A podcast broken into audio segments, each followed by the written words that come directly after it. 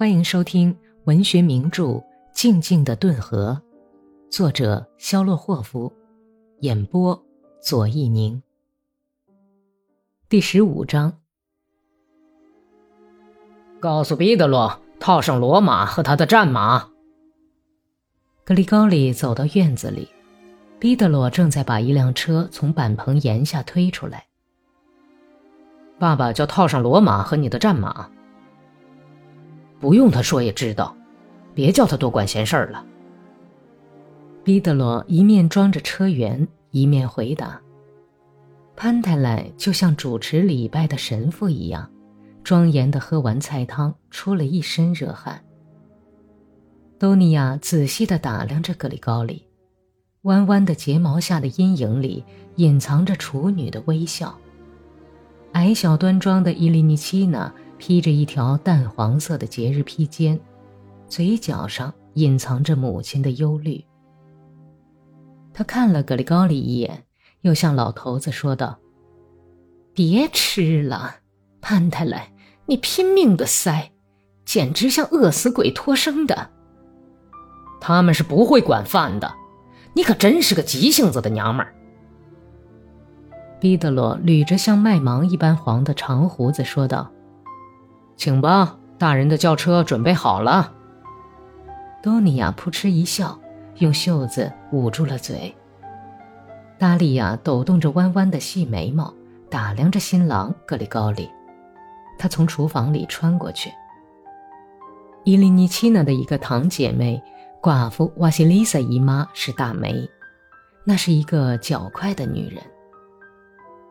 她头一个钻进车去，扭着像河里的鹅卵石一样的圆脑袋，不断的开着玩笑，嘴唇里露出歪歪扭扭的黑牙齿。潘太来提醒他说：“我是丽萨，你到那儿可别呲牙，会为了你这张丑嘴把整个事情弄坏的。你看你那牙齿，东倒西歪，一个往这边歪，一个又歪到那边。”哎呦，大哥，又不是给我说媒，我又不是新郎。话是不错，不过还是不孝为好。你的牙实在是太不像样了，一看就叫人恶心。我西丽萨觉得受到了侮辱。正在这时候，彼得罗开了大门。格里高利理了理香喷喷的皮缰绳，跳到车夫座上去。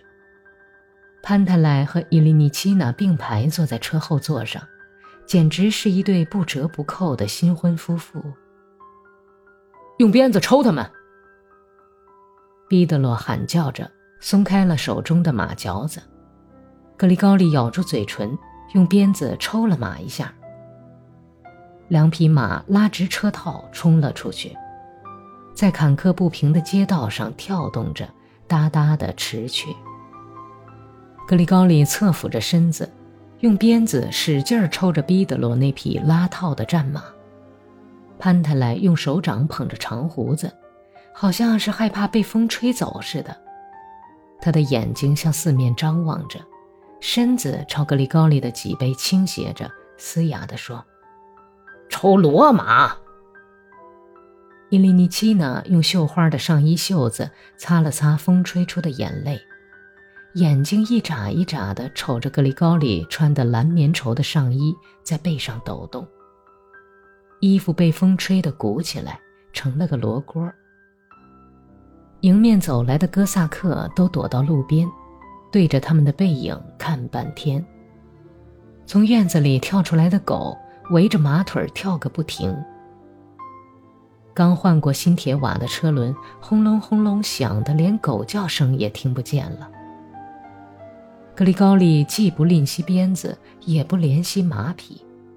过了十来分钟，村庄已经被抛在后面了。村头上人家的小花园绿油油的，在道旁旋转。看到了科尔舒诺夫家宽大的宅院，一道木山围墙。格里高利勒住马缰，铁车轮子停止了吱吱扭扭的响声，停在一座雕着小花的油漆大门边。格里高利留在马匹旁边，潘泰莱一瘸一拐地往台阶那里走去，像红樱树花似的伊利尼奇娜和紧闭着嘴的瓦西丽萨跟在潘泰莱后面。老头子急忙走过去，很怕失去一路上积蓄起来的勇气。他在高门槛上绊了一下，碰到了瘸腿，痛得直皱眉头，大声地在擦得光光的台阶上跺起脚来。他差不多是和伊利尼奇娜并排走进屋子的，这让他觉得跟妻子并排站对他很不利。妻子比他足足高出两额寸半，因此他从门槛那里向前迈了一步，像只公鸡似的蜷起一条腿，摘下制帽，对着昏暗的黑圣像画了十字。你们好啊，托福托福。主人是一个身材不高、生着雀斑的老态龙钟的哥萨克，他从板凳上站起来打理。接待客人吧，米伦格里格里耶维奇。我们总是欢迎客人来的，玛利亚，给客人搬坐的来。上了年纪、胸部扁平的女主人只为装装样子，掸了掸凳子，推到客人面前。潘泰莱坐在凳子边上。用手绢擦着汗津津黝黑的额角，他单刀直入地开口说道：“呃，我们是有事情来看你们来了。”伊利尼奇娜和瓦西丽萨在潘泰莱说到这个地方的时候，也撩起裙子坐了下去。说说吧，为了什么事情啊？主人微笑着说。格里高利走了进来，向四下看了看。他跟众人打招呼。男主人看到格里高里，他那布满雀斑的脸上露出一层棕色的晕红。这时候他才明白了客人的来意。你去告诉一声，把他们的马牵到院子里来，再给他们拿点草。男主人对妻子说道。潘太莱抚着卷曲的大胡子，激动得直攥耳环。我们到府上来有点小事儿。你们府上有个待嫁的大姑娘，我们家呢有个该娶亲的小子。呃，咱们能不能想法促成这门亲事啊？我们想打听打听，你们现在是不是要把姑娘嫁出去？呃，或许咱们可以成为亲家呢。主人搔了搔秃脑袋，说道。说老实话，今年开斋节前，我们还不想把姑娘嫁出去。目前忙得不得了，而且她的年纪也还不大，才刚过十八岁，是不是啊，玛利亚？是啊。哎呦，现在正是一朵鲜花，为什么要耽误在家里呢？难道说窝在家里的老姑娘还少吗？瓦西丽萨插嘴说。她在凳子上扭个不停，那是因为在门廊偷的塞在上衣下面的扫帚一直在扎她。媒人从姑娘家能偷到扫帚，是不会被拒绝的先兆。今年一开春啊，就有人来给我们姑娘提亲了。我们的姑娘是不会老在家里的，我们的姑娘是不会惹神明生气的。她样样拿得起来，不论是地里的活儿还是家里的活儿。要是遇到好人家，也可以嫁出去了。潘太来插进婆娘们哇啦哇啦的谈话里。嫁出去是不成问题，随时都可以嫁出去嘛。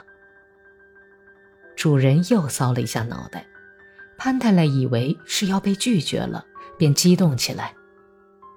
呃，这当然是府上的事情啊。新郎就像神父一样，到哪儿去请一个都行。啊，倘若您，呃，比如说，也许您想找个生意人做女婿，也许您想高攀，那当然完全是另外一回事了。呃，请您原谅我这么说话。事情眼看着就要吹了，潘太来喘着大气，脸涨得像紫萝卜。姑娘的母亲像母亲看见了鹰向下落的影子似的，咯哒咯哒地叫了起来。但是在紧要关头，瓦西丽萨插嘴了，快口说出一连串细声细气的悦耳话语，就像把盐撒到烧伤的皮肤上，又把裂痕粘合起来。哎呦，这是怎么了，我的亲人们呢？既然谈的是这样的儿女终身大事，那可是要认真行事的，一定要使自己的孩子得到幸福啊！就说娜塔莉亚吧。像这样的姑娘啊，你就是打着灯笼找都难找得到。你说是绣花做衣裳，哎，你说是料理家务，那样样都是能手啊。我的好人们呢，你们自己还不明白吗？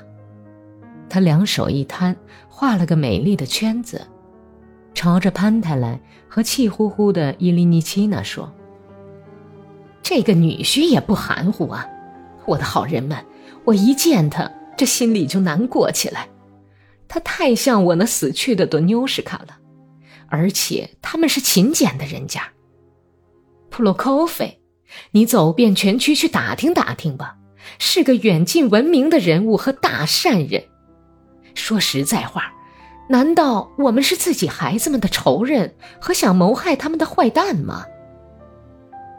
媒人的话像潺潺流水，灌进潘太来的耳朵里。麦利霍夫老头子一面听着，一面赞赏地想到：“哎呀，这个嚼舌头的老妖精说的多妙啊！他说起话来就像织袜子一样，一面织一面就会想出应付的办法。有的老娘们甚至能用花言巧语把一个哥萨克说的哑口无言。”哼真行啊，你这个娘们儿！他欣赏着这位媒婆，而媒婆正在不住口的夸奖着姑娘和她的亲人，从五辈的祖宗夸起。还有什么好说的呢？我们谁也不愿意让自己的孩子受苦啊！啊，说到出嫁，好像还是太早啊。主人露出笑容，和解的说道。潘太来劝导着主人：“不早了，实在不早了。呃，能不能把姑娘叫来，米伦格里格里耶维奇，让我们也看一看吧？”娜塔莉亚，姑娘胆怯的在门口站住了，用黝黑的手指头忙乱的玩弄着围裙的花边儿过来，过来，看你那害羞的样子。母亲鼓励着说，泪汪汪的笑了。格里高利坐在一个笨重的、已经褪了色的蓝箱子旁边，瞟了姑娘一眼。黑灰色的针织头巾下面闪着两只灰色的大胆的眼睛，在富有弹性的脸颊上有一个浅浅的粉红色的酒窝。由于窘急和抑制的笑容，酒窝在不停地颤动。格里高利又把目光移到姑娘的手上，是两只干活磨得很粗糙的大手。紧裹着结实挺拔的身躯的绿上衣里，两只不大的硬邦邦的处女乳房，幼稚难看的鼓着。两个鼓胀的纽扣似的小奶头分向两边，朝上凸起。格里高利的眼睛很快就看遍了姑娘的全身。从头直到两条好看的大腿，就像马贩子在成交之前查看一匹小马一样。他心里想着：“嗯，很漂亮。”于是，他和姑娘那投向他的目光相遇了。姑娘天真、略微有点难为情的诚实目光，似乎是在说：“我的一切都已经亮出来了。”你想怎么说我就怎么说吧。是个漂亮姑娘。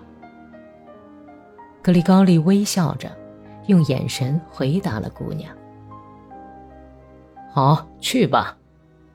主人摆了摆手，娜塔莉亚一面关着身后的门，一面看了看格里高利一眼，她毫不掩饰脸上的笑意和内心的好奇。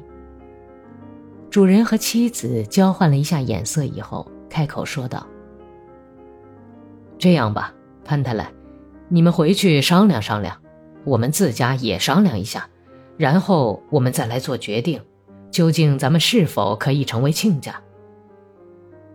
下台阶儿的时候，潘太来约定说下个星期日再过来。送他们到大门口的主人故意沉默不语，好像什么也没有听见似的。